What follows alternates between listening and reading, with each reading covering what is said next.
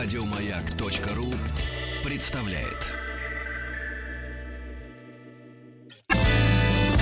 Физики и лирики.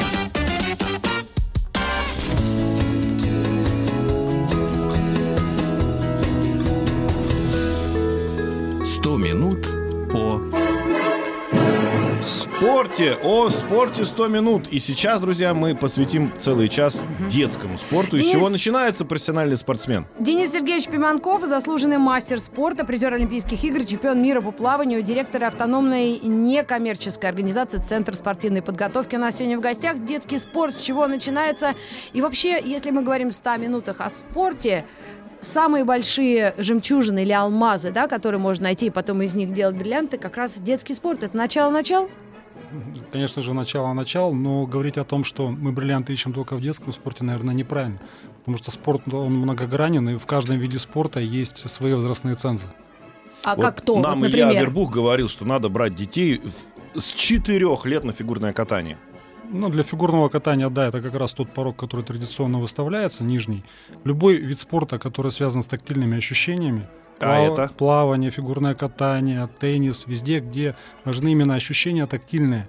А это чем раньше ты приходишь, тем лучше. Ты- Тактильный, это значит, ты до чего-то дотрагиваешься. Конечно. Если ты а, А штанга? возишься. Но нет, это тупая сила, тем более штанга, она же тоже многогранна достаточно. Есть пауэрлифтинг, где просто тупая сила. И Мгм. есть очень техничный вид спорта.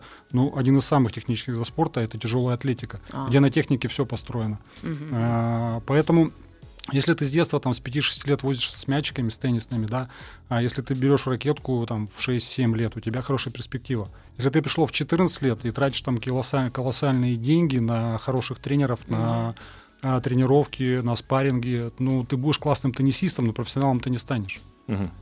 А вот исторически, если Да, заглянуть вглубь прям. веков, э, вот Олимпийские игры мы касались истории, там атлеты были уже взрослые, и как тогда вот... э, э, Первый ребенок спортсмен когда появился? Да, когда детский спорт вообще был После зафиксирован? Адама сразу же. Да ладно. После Адама и с Евой? Первый? Ну, и с Моисеем вместе шли они туда. да. Серьезно? Что мы считаем спортом, да, что мы считаем Да, физкультурой. вот что это? Откуда? а Не-не-не, когда совет- начинается? не, когда что дети бегали с рождения, это понятно. Вопрос, когда это официально было признано, что вот э, спорт, да, есть, приходит человек, тренируется, и мы тренируем в том числе и детей. Вот когда это появилось? А Я поняла, я про что думаю, я думаю, в, то- в тот же самый момент, когда люди додумались о том, что спортивные состязания, да, это часть, ну, скажем так, выражения, выражения стремления к совершенству. То есть в минус 700 году, в минус 700 я называю до нашей эры, уже при первых э, соревнованиях олимпийских уже были, соответственно, в этих э, тренерских составах, да, дети, которых они тоже э, тренировали. Ну, мы сейчас говорим о том, что человек стал профессиональным спортсменом, а ну, он же проходил период взросления, он же не материализовался вот. в 20 лет. Да, так вот и вопрос. То есть, получается, раньше не приходили во спорт люди уже зрелыми, да? То есть они все равно Конечно, приходили. приходили, и спорт молодеет, э, очень сильно молодеет, но, например, приходить, а, я не знаю, в, в те виды спорта, где техника не нужна Мгм. в детском возрасте, ну, смысла нет абсолютно А никакого. это какие виды спорта? Хорошо, вот мы про пауэрлифтинг говорили, там техники практически никакой нет, Ну, там ну, тупая это сила. Да, но... Если мы говорим про а, олимпийские виды спорта, ну, например, официально, да, по законам а, Минспорта России у нас а, нижний порог для спортивной борьбы 12 лет. Раньше Это просто профессионалы уже. Это, А это, это федеральный стандарт, А. скажем так. Ну, к- керлинг, э, вот те виды спорта, которые действительно технические, это, ну, керлинг, это относится к тактильным видам спорта, а, я думаю, хотя не знаком с ним так близко. Мне кажется, что это иллюзия, когда люди думают, что вот они попили пиво, встали и могут, могут, могут катать, могут катать эти э, Неожиданно. камни, да. А, это однозначно иллюзия, что в, в любом виде спорта, в любой сфере деятельности, если ты профессионал, это колоссальный труд, который за этим стоит. Взять это гитару, взять это, я не знаю, искусство диджейства, да, тут мон- монстры этого дела сидят рядом со мной. И спорт то же самое. Профессионал Единственное, всегда большой вот как труд. раз мотивация. Зачем дети идут э, в спорт? Э, в основном мы слышим э, отзывы о том, что ребенок не хочет сам добровольно это делать. Дети никогда никуда самостоятельно не идут. Вот давайте поймем, что кого мы называем детьми. Ребенок никогда самостоятельно никуда не пойдет. Четыре поведут, года. его поведут родители. Так. В 4, в 5, в 6, 7, да даже в 12, его все равно поведут родители. Если мы говорим о том, что ребенок оказался в том или ином виде спорта, а в 99% это будет мотивация его родителя. Так. И Это как эту мотивацию среда. сохранить тогда для ребенка? И Нужно ли? Вот, вот тут уже э, начинается ответственность тренера, который увидит в этом ребенке того, кто действительно будет профессионалом. Так ли это? Или это мы можем как раз ответственность на родителей оставить, что, мол, нет, мой не будет спортсмен просто для здоровья. Слово ответственность, э, мне кажется, не совсем точно. Э, Ну, ну, как- а, а какое Да. тогда то правильное А, слово? Если мы говорим о том, что ребенок это некий успешный проект, и мы его обязательно должны довести до некого завершения, тогда действительно, да, ответственность. Давайте ее распределим, каждый будет отвечать за одно. Дом отвечает у нас за а, полноценное питание, Да. да. за режим дня, тренер отвечает за программу тренировок, школа отвечает за энергосберегающую какую-то программу обучения, вот тогда, да, это, это проект, мы его тащим, есть ответственность. Но все-таки ребенок, в первую очередь, это личность, которая должна гармонично развиваться. И э, мне не нравится, когда спорт ставят во главу всего. Ребенок э, должен прежде всего быть успешным, вырасти успешным, а спорт должен ему в этом помочь. Поверьте, э, чтобы человек стал, стал олимпийским чемпионом, да, или э, взял в руки э, Кубок Стэнли, столько факторов должно сойтись, вот просто миллион. И даже будь ты хоть супер одаренным э, Мохаммедом Брюс Ли, а может оказаться так, что ты не попал а, в тот социум, который должен быть рядом с тобой. Тебе не повезло с наставником, тебе не повезло с партнерами, особенно в командных видах спорта. То есть, Мгм. ну, зазвездить достаточно сложно. Да в конце концов такой же хороший пришел и победил тебя, у которого такие же были возможности, да? Ну, еще раз говорю, это вот столько факторов должно совпасть, и тогда человек, да, оказывается на вершине. Да, пожалуй, я поняла, что, о чем вы говорите, что личность и развитие не должна быть односторонней. Вот как я помню в своем детстве. Вот у нас было четыре школы на, в районе Ленинского проспекта. Значит, была математическая, английская, французская и спортивная. Вот эти люди, спортсмены, как мы их называли, во-первых, мы с ними не общались. Они, кроме тренировок, не, не- вообще света белого не видели. А мы не могли с ним ни о чем поговорить. Они не знали языков, они не читали книги. Это было тогда, в конце 80-х. Конечно, я надеюсь, они выросли в нормальных людей, стали ими, да, но это такое однобокое развитие, которое было заметно вот в 90-х, когда мы стали взрослыми. И вот, наверное, от этого нужно отходить, что это, знаете, это же не как военные, знают только свою одну стезю и э, в ней и профессионалы. Вот как вот выходить из этого? Как Или- выходить из этого в целом, ну, это, конечно, задача государства. Просто вот, э, когда вы стали говорить о некой сегментации, да, Да. а, рынка образования, э, ну, правильно вы отметили, что это было при плановой экономике, вы сами назвали эти 80-е Да. годы, тогда четко, четко подразделялось, тогда было четкое планирование в спорте, это было выстроено вообще шикарно, просто вот, ну, действительно, То есть смотришь... это была хорошая система. Смотришь, а, я не берусь говорить о том, что она была хорошая или плохая, я могу сказать о том, что это была система. Так. Вот результат это всегда а, это, это, это, это всегда э, продукт работы системы. Так. И если система плохая или система хорошая, вот если хорошая система, то этот результат будет чаще на поверхности. Если система плохая, результат все равно будет вопрос времени. У нас почему часто бывает так, что а, есть клейка один спортсмен, один тренер. Вот все, вот он воспитал за свою жизнь одного тренера. Мгм. Это просто Одного напросто. спортсмена. Э, да, Прошу прощения, Да-да. одного спортсмена. Это вот, ну вот звезды легли так, что золотая рыбка, если это плавание, да, досталась э, ему. Вот самый известный пловец Фелпс, да, все знают. Ну, а Миллион наши? олимпийских. Вот кроме, кроме Фелпса Боуман не воспитал никого. Это говорит о том, что а, Боуман такой плохой наставник, или а, что Фелпс воспитал Боумана, или Боуман воспитал, вос- воспитал- Так сошлись звезды. Мгм. Система, вот система, а, ее не было. Система была ни при чем. Да, да, так сошлись звезды. А тогда при советской власти э, мы реально делали, прикладывали все усилия, чтобы люди занимались только этим и были лучшие в этом. Мы воспитывали реально Может быть, не только этим, но система была построена на то, что готовились кадры, у нас были спортивные сооружения, у нас существовала система отбора, система мотивации для всего для этого. Человек, который попадал в спорт, он понимал, да, что у него будет э, обеспеченная жизнь, если он достигает определенных высот, да, у него будет определенная работа, он не может там э, не переживать о своей старости, он выйдет там на тренерскую работу, либо на адми- на адми- административную работу. Это все было запланировано. И люди совершенно спокойно занимались этим. Точно так же, как вы пример привели военных. Они совершенно спокойно шли в эту отрасль, они понимали, что это их выбор на всю жизнь. Да. По что сути, сейчас? По сути, сейчас а, где-то, наверное, на стыке нулевых, наверное, конец нулевых, когда а, продукт советской системы закончил работать. У нас раньше был один заказчик – государство. Так. Государство заказывало работу спортивных школ, в том числе о той, о которой вы говорили.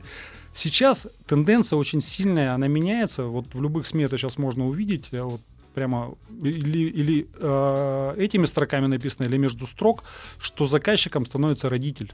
Родитель начинает э, вмешиваться все больше и больше в эту структуру. Потому что есть доступ в интернет, Мгм. да, а, очень много можно получить информационных ресурсов, вот просто протянув руку. И родитель начинает э, активно участвовать вот в этой жизни, он становится заказчиком, он Мгм. может уже выбирать. И на рынке уже становится э, возможность выбрать не обязательно госструктуру, да, а можно выбрать частную структуру. А, Это абсолютно нормально. Вот А цель заказчика родителя в чем? Чтобы ребенок стал миллионером, зарабатывал деньги в НХЛ? Ну, мы возвращаемся обратно, чья мотивация была прихода ребенка в спорт. Вот. Ну, Очень но- часто бывает так. Да, то есть вот я не Но просто не отдам все его в виды хоккей. спорта такие Вот, денежные, ну, потому- плавание. Вот Правильно, потому что поэтому все идут в хоккей, поэтому все идут в теннис, поэтому все идут туда, где большие деньги. Ну, кто хочет, чтобы э, ребенок не был богатым? Не обязательно. Проблема не в этом. Просто мне кажется, что реб- э, э, родитель, который отдает ребенка в спорт, он должен, вот вы говорите, тренер, да, посоветует что-то, он должен коммуницировать кон- как раз очень сильно с тренером, чтобы тренер мог и имел право сказать, вы знаете, вот при всем желании, я вижу, есть понятие способности спортивные. Если ваш ребенок не тянет, то зачем вы его будете мучить, да, и, заставлять бегать с этой клюшкой? Пусть он пойдет заниматься другими делами. Я возвращаюсь к тому, что я не согласен с тем, что все должны быть чемпионами. Вот. у нас почему-то всегда а, в спорте советском такой принцип: либо победа, либо смерть. Мгм. Я не знаю, мое это мнение. политический заказ был Сталина мнение- и туда дальше. Мое мнение, вот э, лозунг быть такой должен быть: победа, либо люб- э, либо какая-нибудь другая победа. А он не обязательно должен быть олимпийским чемпионом, абсолютно не обязательно. И спорт как раз это та, та отрасль, где ребенок учится быть трудолюбивым. Он учится ставить э, себе задачи и добиваться их. Мгм. Он учится э, справляться с поражениями. Он учится вставать на ноги. Он также учится э, жить и общаться в социуме, в коллективе, находить себе друзей. Ведь эти друзья, которые он находит в спорте, они на всю жизнь. Я не выделяю, что спорт какая- какая-то уникальная такая вещь. Вот школу вы перечислили. Музыка, да, э, Да, то- то это же самое. тоже то Тоже, же да. самое. Ты также ставишь себе задачи, также ты их себе добиваешься. да. Спорт просто, ну, скажем так, это м, некие дополнительные факторы, да, когда ребенок учится следить за своим телом, например, это тоже на долгие годы вперед. А ребенок, э, ну, скажем так, становится более дисциплинированным. Вот это э, с детства, с детства вот этот распорядок дня, я на себе, например, до сих пор это чувствую. То есть для меня там, ну, куда-то прийти не вовремя, либо, а, либо отлучиться чуть раньше, ну, для меня внутри прямо Да. какие-то не- нервные переживания. Не-не, так смотрите, Но я- мы же не осознав то, против. что родитель-заказчик, Да. государство тоже проявляет интерес сейчас. У нас очень много э, соревнований, да, и сейчас очень много, ну, и, и обстановка не самая такая простая политическая, да, то есть государство все равно выступает как, э, ну, со, ну, какой-то соучредитель, что ли, вот этих всех и соревнований, и чемпионатов. Мы сейчас говорим про спорт высших достижений, а все-таки темой нашего разговора являются дети. Но Конечно. эти же дети туда вроде бы как и направляются потом. А, Система отбора, конечно же, она существует. Они направляются потом. И то, с чего мы начали, действительно есть виды спорта, где, а, по сути, дети а, представляют страну на Вот самых... на Фигурное самых выс- катание, последние результаты. Девчата 14, 15, 16 лет максимум. Да, это связано с, с особенностями вида спорта. Художественная гимнастика, спортивная гимнастика, ну, немножко в меньшей степени, чем художественная Это дети гимнастика. до да. 18 у нас официально человек ребенок включительно. Ну так да. что только что сейчас идет взаимодействие или все-таки как распределяется? Без взаимодействия невозможно, но в любом случае все-таки средства производства, да, в данном случае это спортсооружения, в 99% принадлежат государству. Государство не может в этом не участвовать. Мгм. В любом случае ты придешь в зал, в бассейн, на беговую дорожку, на стадион, который принадлежит государству. Да, Мгм. немножко выбиваются здесь лиги профессиональные, да, которые а, собственные системы создают, но в общем и целом система такая. Государство однозначно участвует в этом. Просто родитель м, имеет право сейчас выбирать. Выбирать. Но, смотрите, у нас тема еще такая. С чего начинается профессиональный спортсмен? Мне кажется, что необходимое условие – это родитель взял ребенка и привел к тренеру. Это обх- необходимое условие. А условие достаточное, да, это когда тренер сказал, у него есть данные, и он станет профессиональным спортсменом. Правильно? То есть взаимодействие все-таки родителя и э, тренера. Не может быть так, что родитель захотел, чтобы стал ребенок профессиональным спортсменом, и он им стал. Конечно, но это не, единомоментно происходит. Это не так, что ты пришел, триггер один включился, все, вот ты, э, ты Не, ну это не за один ты день, чемпион. конечно. Да. Конечно. Со временем, а, со временем, конечно, вот, э, я работаю с детьми каждый день, и а, ведь од- одного, одного таланта здесь недостаточно Вот. абсолютно. От того, что тренер скажет, что этот ребенок более талантлив, этот менее талантлив. Ну, если мы будем говорить про виды спорта вот циклические, ну, например, плавание, да, там у мужчин, по сути, работа начинается там с 17-18 лет.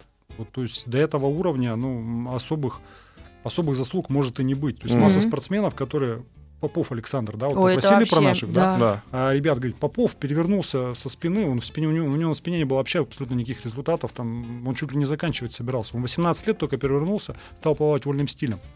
То есть, А, то есть человек, в плавании сути, еще и люди распределяются по определе- определенным видам стиля. Это не просто вот человек пловец.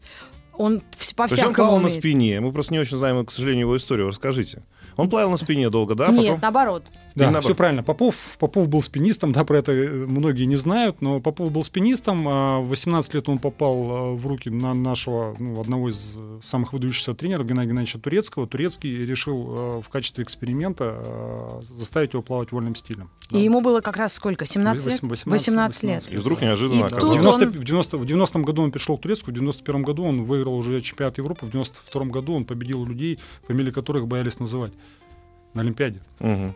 То есть этот вид спорта, он терпит возрастную какой-то, да? Есть э, виды спорта, легкая атлетика, период? пожалуйста, то же самое. Это там, где вот э, люди приходят уже, ну, скажем так, опять же, с определенной подготовкой, да, на уровне мастера спорта, но основная работа, когда, вот, например, ну, плавание мое любимое, да, Мгм. а, ведь э, сейчас очень сильно изменились э, вот вообще подходы к тренировочному процессу. В плавании стало, ну, там, до, наверное, 40% работы в зале. да. Понятно, ребенку нельзя в зале просто-напросто столько, столько тягать. Вот. Но не, не имея чувства воды, то, о чем мы говорили о тактильных ощущениях, не имея чувства воды, э, ничего не получится. Если ты в 15 лет придешь, ну, и ты там как-то по собачьи передвигаешься, Мгм. ну, шансов у тебя ноль. Мгм. Да. Ты будешь классно плавать, тебе поставят технику, там, более-менее у тебя что-то будет пол- получаться. Однозначно ты выполнишь уровень мастера спорта, но ты не будешь профессионалом. Мгм. Денис Сергеевич, ну а вот мотивация э, быть профессионалом, это значит зарабатывать на чемпионатах, правильно? Тогда вот и есть оно, самый лучший, и денежные тогда вознаграждения несоизмеримы с другими видами спорта. Мо- есть ли угроза, что такие виды спорта, может быть, не самые денежные, когда-то вообще канут в лету, то есть э, у людей не будет материальной заинтересованности ими заниматься? Да, ну нет никакой материальной за- заинтересованности. Есть, скажем так, э, стечение обстоятельств, да, которое может там исходить из интереса родителей, из э, близости спортивного сооружения, из, да я не знаю, там, когда показывали фильм про мушкетеров, все хотели быть мушкетерами. Да, и занимались И фехтованием, занимались как наш фехтованием. министр э, спорта Павел Колобков. В том числе, в том числе. Поэтому масса факторов, почему человек оказывается в этом виде спорта. А дальше все уже зависит от э, того, какой э, как, э, какой в коллективе э, сложился климат, например, да? как заинтересовал э, ребенка тренер, насколько ему приятно общаться в этом коллективе с друзьями, э, как у него получается выигрывать, не выигрывать, ну, куча факторов, почему он остается здесь. Мы продолжим эту э, беседу и наши 100 минут о спорте после новостей новостей спорта. Оставайтесь с нами. Физики и лирики.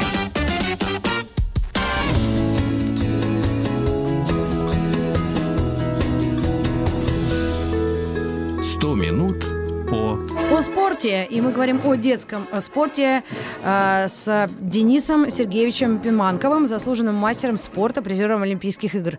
Мы можем вас спросить, э, вы занимались плаванием, да, занимались? И вы были призером, есть призер Олимпийских игр? Да, я занимался плаванием, три Олимпиады я проехал, 12 лет сборной, так что все медали, какие были, э, мне получилось собрать. И вопрос... И вопрос, как вырастить из ребенка олимпийского чемпиона? Вот я вам доб- добавлю еще прям то, что Рита говорит. Москва, Московская область. А, спросите у гостя, нормально ли это? Ребенок мотивирован до пены у рта. Он играет в теннис, ему 13 лет, не умеет проигрывать, не умеет отдыхать, думает только о теннисе. Это нормально, конечно. То есть это Ну, так и должно быть. Дождитесь 16 лет, когда появится девушка. Ну, а мы сейчас говорим, да, а когда начнется пубертат, да, вот, вот тогда действительно это, кстати, вот этот э, промежуток, да, пубертатного периода, он очень важный в спорте, потому что, как правило, очень гладко все идет э, до 13-14 лет. Мгм. И вот этот э, период, когда э, стагнируются результаты, появляется девушка, появляются какие-то другие увлечения, и вот здесь переключается внимание, и это как раз тот возраст, когда большинство уходят. Ну и надо сказать, что это физиологическое, естественное изменение, да, то есть, например, там э, э, спрашиваю здесь Гелепницкая.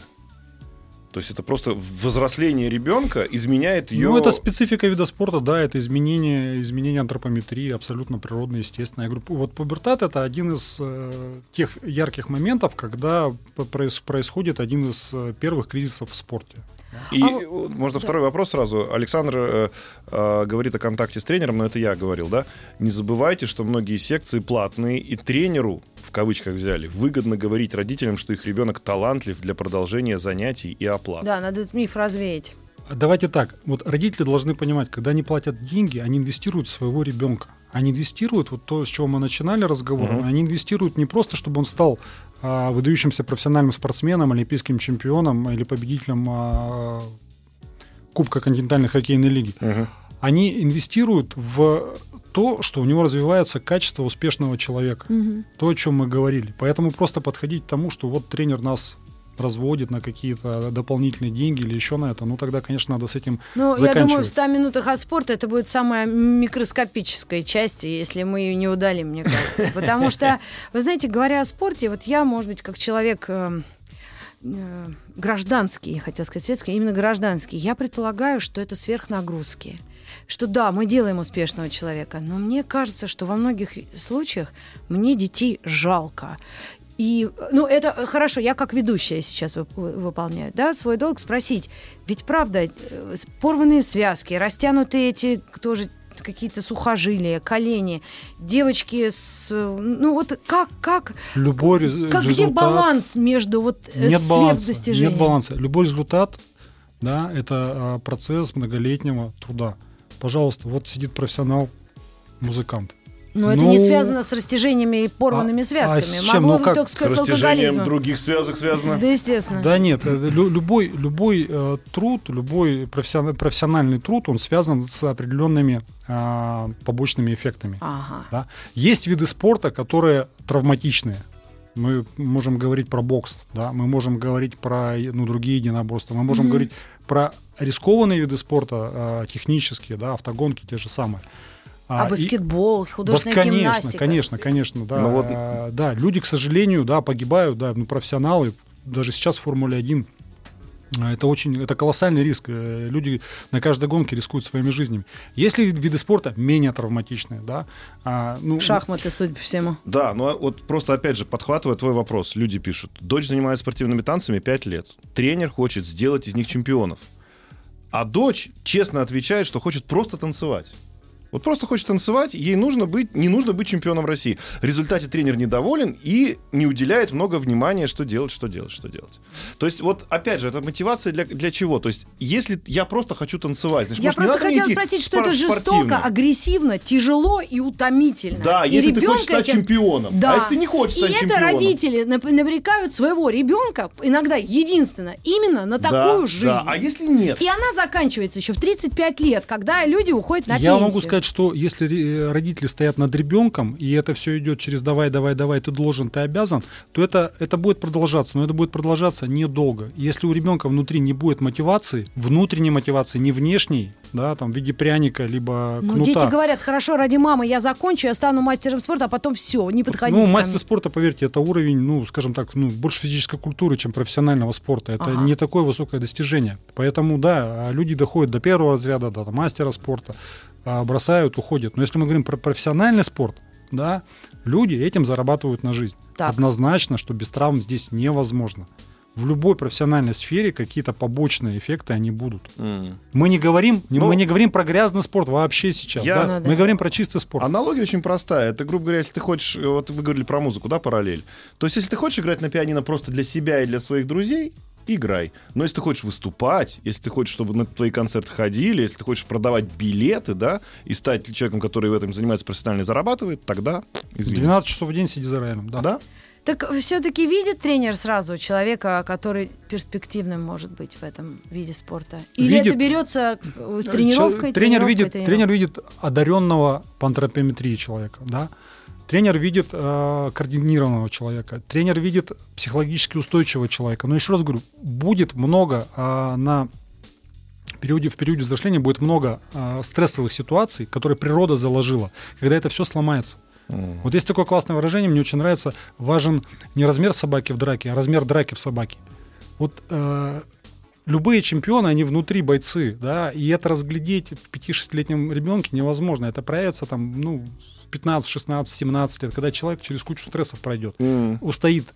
И разглядеть это сразу же невозможно. И это не физические данные.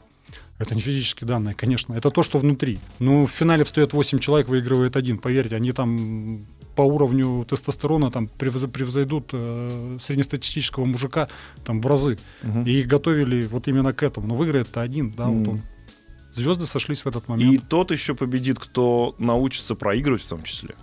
И это в том числе тоже, и этому учен спорт. Просто потому что невозможно говорят, это... Ну, не знаю, ребята. Дети, это значит травмы для них будут, что он проиграет, это нормально. Я было, это попробовала ребенка отдать легкую атлетику. Конечно, мы тяжелой котлетикой занимались до этого. И, и то, что я слышала на трибунах, ввергло меня в такую чудовищную панику. Матери кричат, ты что себя пришел? Ты должен победить! А этому ребенку 7 лет. И даже такое отношение, так, такое, такая интонация, она для меня не только чужда, она просто неприемлема.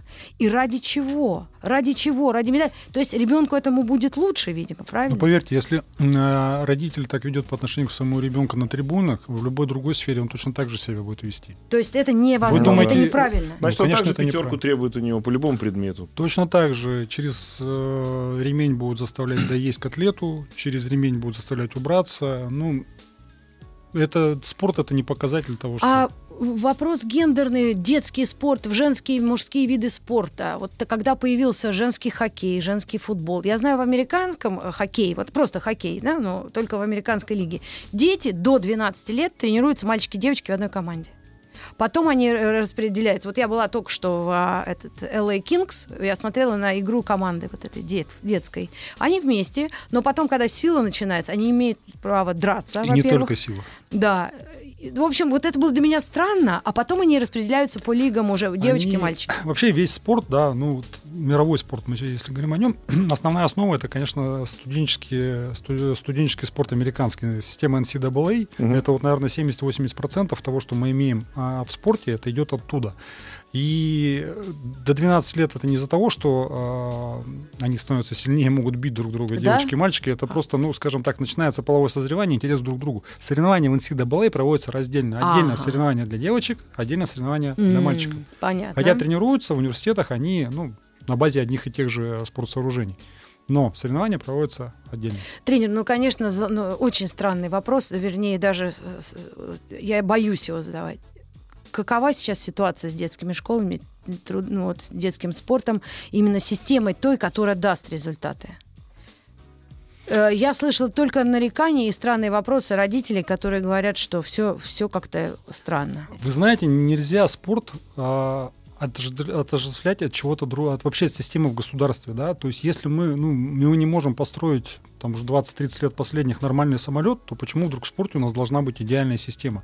Да, государство проходит через определенный период, назовем взросление, не знаю. А, Становление. Нам 20 лет, мне кажется. Да, опти- некая, некая оптимизация. 27. И ждать, ждать сразу же... Вот, центральные диаметры не сразу гладко поехали. Ну, понятно, что громадное дело, да, серьезное. А как изнутри части... вы видите, как было бы правильно организовать систему спорта такой, как, которая бы давала нам, как американцам, такое количество был у нас в гостях людей. Вячеслав Фетисов. Он рассказывал свою идею, но, я так понимаю, она не прижилась, но она была, мне кажется, гениальная по поводу цифрового некого паспорта. То есть, когда у тебя ребенок где-то во Владивостоке занимается, у него есть некая уже э, цифровая идентификация в какой-то общей базе данных, и он вдруг неожиданно где-то хорошо начал прыгать. И он тут же высвечивается, и все об этом узнают. И, соответственно, не надо ждать долго, чтобы он там достиг каких-то результатов, потом сюда приехал, и можно сразу же, грубо говоря, ускорить его э, взлет, если он возможен, да? То есть некая такой общий э, облако, назовем это так, цифровое, да, вот этих всех данных по всем детским э, успешным э, соревнованиям, да, или уже официальным соревнованиям с самого низу. Потому что, как я понимаю, основная проблема, если вы тем более говорите, время играет много, да, то ребенок, прежде чем он достигнет тех результатов, которых он, до... а он мог, мог бы достичь, если это, если это будет в течение трех лет, то это за три года все, может все потеряться. Ну, я знаю про эту, про эту идею. На самом деле, Федерация хоккея России достаточно много сделала. У них, по-моему, а, у одной из немногих из российских э, федераций есть вот этот цифровая, цифровой паспорт спортсмена, вот. где идет отслеживание. Конечно, не так глубоко, как а, о чем говорил э, Вячеслав, но э, у хоккеистов это как раз внедрено. Вот. вот этот паспорт спортсмена общий, да, однозначно, что все придет, придет в цифру. Это и сейчас приходит, например, вот у департамента спорта московского, да, mm-hmm. есть наконец-то в цифру перевели уже систему, а, систему присвоения разрядов. Uh-huh. Да, ну, наконец-то что-то как-то сдвинулось с мертвой точки. Это большое достижение, потому что раньше все это было на коленке, на каких-то на бумажках и так далее. В цифру, да, все придет. Если говорить о том, как я вижу систему, ну, поверьте, это вот тема для одного громадного какого-то отдельного разговора, потому что куча факторов, и, конечно, это задача государства. Uh-huh. Это задача государства, выбрать стратегию. Я меня приглашали на консалтинг э, Всероссийская Федерация э, плавания, там есть один комитет по стратегическому развитию. Ага. Э, серьезная очень консалтинговая компания Арсен Янг, да, хотели в рамках нее ага. запустить, запустить стратегию всю эту, но поверьте, очень, очень сложно. Они сами сказали, что, ребят, это задача государства. Мы вернемся через пару мгновений. Оставайтесь с нами.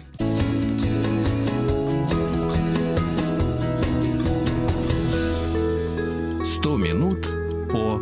О спорте и о детском спорте мы сегодня говорим. Хочется чего-то оптимистического узнать от да, нашего мы гостя. узнаем это ровно за минуту до конца. А перед этим я, так как технарь, и люблю экстраполировать, простите меня, пожалуйста. А вот хочу вам какой вопрос задать. Э, представим себе недалекое будущее, я сейчас буду бредить в эфире, а вы меня поправите. Смотрите, у нас снижается, да, снижается возраст поступления ребенка в спорт. Да, об этом все говорили, все говорят. Раньше это Нижний было 10 ранг. лет, сейчас уже в 5 лет, сейчас уже в 4 года, в 3. Возможно ли, что в будущем скажут так, слушай, я хочу, чтобы у меня ребенок был спортсменом. И еще до рождения ребенка начнется его формирование как правильного, собственно, спортсмена. То есть придет мама с папой, они скажут, нам нужно спортсмен. Они говорят, ну тогда идите условно там на ЭКО, и мы там среди всех возможных вариантов выберем самый спортивный. Это вообще далекое будущее или это вообще какое-то нереальное будущее? Что скажете? Ну, что такое стоп-лист э, у ВАДА, да? Это те методы, да, те э, препараты, которые наносят вред здоровью. Так. Да? Соответственно, это уже вопрос больше к медикам-биологам. Если это не нанесет вред здоровью, то я думаю, что, наверное, это имеет место быть. Но это вопрос, конечно же, медикам. Ну, это вопрос еще и такой совершенно этический, да. Конечно, то есть конечно. Вы, если, вы, если мы говорим, что ребенок несознательно идет в спорт, то есть четырехлетний ребенок не может сознательно идти в спорт.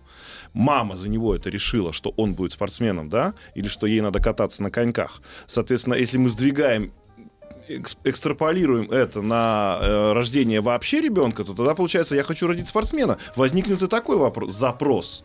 То есть детский спорт может теоретически, простите за выражение, уйти в утробу матери. Я хочу помочь нашему гостю. Я поняла, это все, Саш, нет, это естественный отбор. В спорте именно те, кому там надо быть. И кто Все хочет в жизни там быть. естественно. отбор. Абсолютно. А так, да, будет, кого Зна- ты хочешь, мальчика или девочку. Мальчика, Да. потому что хочу радиоуправляемый вертолет. Да, да, да. И потому что хочу, чтобы мальчик потом пошел в хоккей. То есть получается, что несмотря на то, что мамы с папами в 4 года их берут за руку и ведут их туда, это просто их некая попытка, да, сделать, э, ну, Реализовать собственные амбиции чаще Да. всего так и бывает. То, что говорила Маргарита Михайловна вот здесь в перерыве о том, что как себя иногда некрасиво ведут родители, да, это часто э, приходится наблюдать, но это не проблема того, что это проявление этих эмоций именно в спорте. Мгм. Поверьте, в любой другой отрасли, да, было бы проявление таких же негативных качеств э, человеческих. И получается, что также мама, которая не стала певицей, тащит ребенка в музыкальную школу, чтобы она стала певицей, а кто-то не стал балериной, станет тащит ее, чтобы она стала балериной. В том числе, в том Ну да. числе. Но это, конечно же, не сто процентов. Ну а да. какой вы э, думаете э, вид спорта вот может быть сейчас самым модным? Вот как бывает же мода, да, на разное. Как, какой-то уходит. Мы вчера вспоминали о пятиборе, что она называется современным, но на лошадях уже никто не ездит. На вехтованием занимаются тоже только в фильмах. э, э, этот наш с тобой. Тысячи чертей. Он же Слушайте, тоже но- бросил. Да, да, да. Но вы столпы, столпы масс-медиа, именно вы формируете сознание, да. То есть, если вы каждый день в эфире будете говорить о том, что на лошадях А, это престижно и полезно, ну, конечно, конечно. А сейчас Нет, она ну, Ну да, да, да. Более- говорил даже про это Вербук, что когда стали показывать э, этих катающихся звезд на коньках, тут же резко возрос. О, я, я тут интересную очень статью читал, именно как раз про вот эти вот шоу «Танцы на льду», Так. когда они в Америке были популярны. От 80 шоу за лето они пришли к нулю. Так. Они почему? пришли к нулю, это, это вот именно свя- связано с медиамаркетингом, ну, перестали вкладывать деньги и так далее. Сейчас они опять это все откатывают, хотят красные ковровые дорожки, ежегодные номинации, премии и все прочее. Это вот А детский спорт плавание это О. про здоровье или все-таки однозначно про... про здоровье. Это самый популярный вид спорта. Первое, это жизненно необходимый навык. Второе, по физиологии однозначно любой врач, если что-то случается, будет вам рекомендовать плавание. Так. Поэтому, если вы придете устраивать ребенка, единственной очереди на запись в секцию будут на плавание. А если он не умеет плавать, например, быстро, или у него такая более командная какая-то голова, может ему пойти в э, поло? А если ребенок толстый? Это все понятно. Это же никто не говорит о том, что надо идти обязательно записываться в плавание или обязательно записываться в горные лыжи, да. А мое мнение, что ребенок должен дружить со спортом, не обязательно профессионально. Я, например, считаю, что а, мы совсем неоправданно забываем про тех людей, про тех детей, родители которых решили, что, как про ту девочку в танцах, Мгм. что он должен уметь плавать, что он должен заниматься здоровьем. Два-три раза в неделю этого достаточно. Мгм.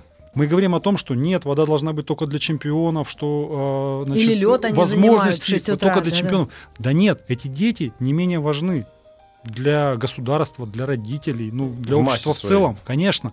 Это дети, которые просто решили, что они будут вести здоровый образ жизни. И может среди, кстати, этих детей потом окажется какой-нибудь Попов, который вовремя перевернется на В тех видах спорта, да, где есть поза взросления, однозначно так. Да. Однозначно так. И командные мы еще и виды тоже не, не затронули, игровые, я имею в виду, виды спорта, да, то есть где там на самом деле может быть не столько важна и физическая сила, как вы говорите, желание выиграть там на дистанции, да, где ну вот просто повезло, что называется, людям с людьми команда образовалась, да, какая-то. Команда, а представьте, вот ты супер одаренный ребенок, и э, тебя берут в команду, дают тебе шанс. Я не, не беру сейчас тему коррупции и всего прочего, да, тебе дают шанс. Ты выходишь, не твой день, не там отдали передачу, не попало. Второй раз дали шанс, третий шанс. Все, ты себя не проявил, тебе поставили график ноль. Мгм, мгм. В следующую команду тебя уже не возьмут, потому что везде будет стоять, что ты не показал. Это вот в- это вопрос случая. В командных видах спорта это гораздо сложнее. А в субъективных видах спорта коньки, э, фигурное катание, прошу прощения, художественная гимнастика, синхронное плавание, где оценки, это вообще архитяжело. Мгм. Там, где есть субъективное. Да, Плавание, да, а да. нужно слушать ребенка, если он приходит и говорит, не могу больше. Будут такие периоды в любом виде спорта. Это в люб- еще раз, в любой профессиональной деятельности, когда будет приходить ребенок и будет говорить, не могу, все, наелся, невозможно. Но спорт именно и учит этому, преодолевать трудности. А То в есть жизни надо пережать, или надо выслушать человека, или дать ему обязательно отдохнуть. выслушивать всегда надо. И родительское сердце должно чувствовать. Но не все рождаются сухомлинскими, да, родители, не все становятся суперпедагогами. Но я вот уверен, что Маргарита Михайловна не каждое утро бежит на работу прямо в припрыжку. Вот, ну, все равно бывают какие-то черные периоды такие, когда надо наступить на горло собственной песни. Приглядку бежит иногда. Мгм. Иногда так, наверное. А, бывают такие периоды, надо их перебороть, а родители именно тот самый первый друг, самый первый наставник, который должен быть рядом и помочь пережить этот момент. Ну, пожелаем родителям и детям, спортсменам, я за естественный отбор. Вот кто хочет, тот там и, и самые лучшие Да. это спортсмены. И желание человека все-таки, ну, э, не надо забывать, что еще спорт формирует характер. Да, и, наверное, детский спорт в этом плане, если ребенок туда попал, он все-таки вырастет человеком с другим характером и с характером более устойчивым к нашему очень несправедливому иногда и тяжелому миру. У нас в гостях был Денис Сергеевич Пиманков, или Пиманков, как? Пиманков, э, заслуженный мастер спорта, призер Олимпийских игр, чемпион мира по плаванию, директор автономной некоммерческой организации Центр спортивной подготовки. Спасибо вам огромное за Спасибо. очень э, хорошую Вам беседу. спасибо за и приглашение. до новых встреч в эфире. Спасибо. Еще больше подкастов на радиомаяк.ру.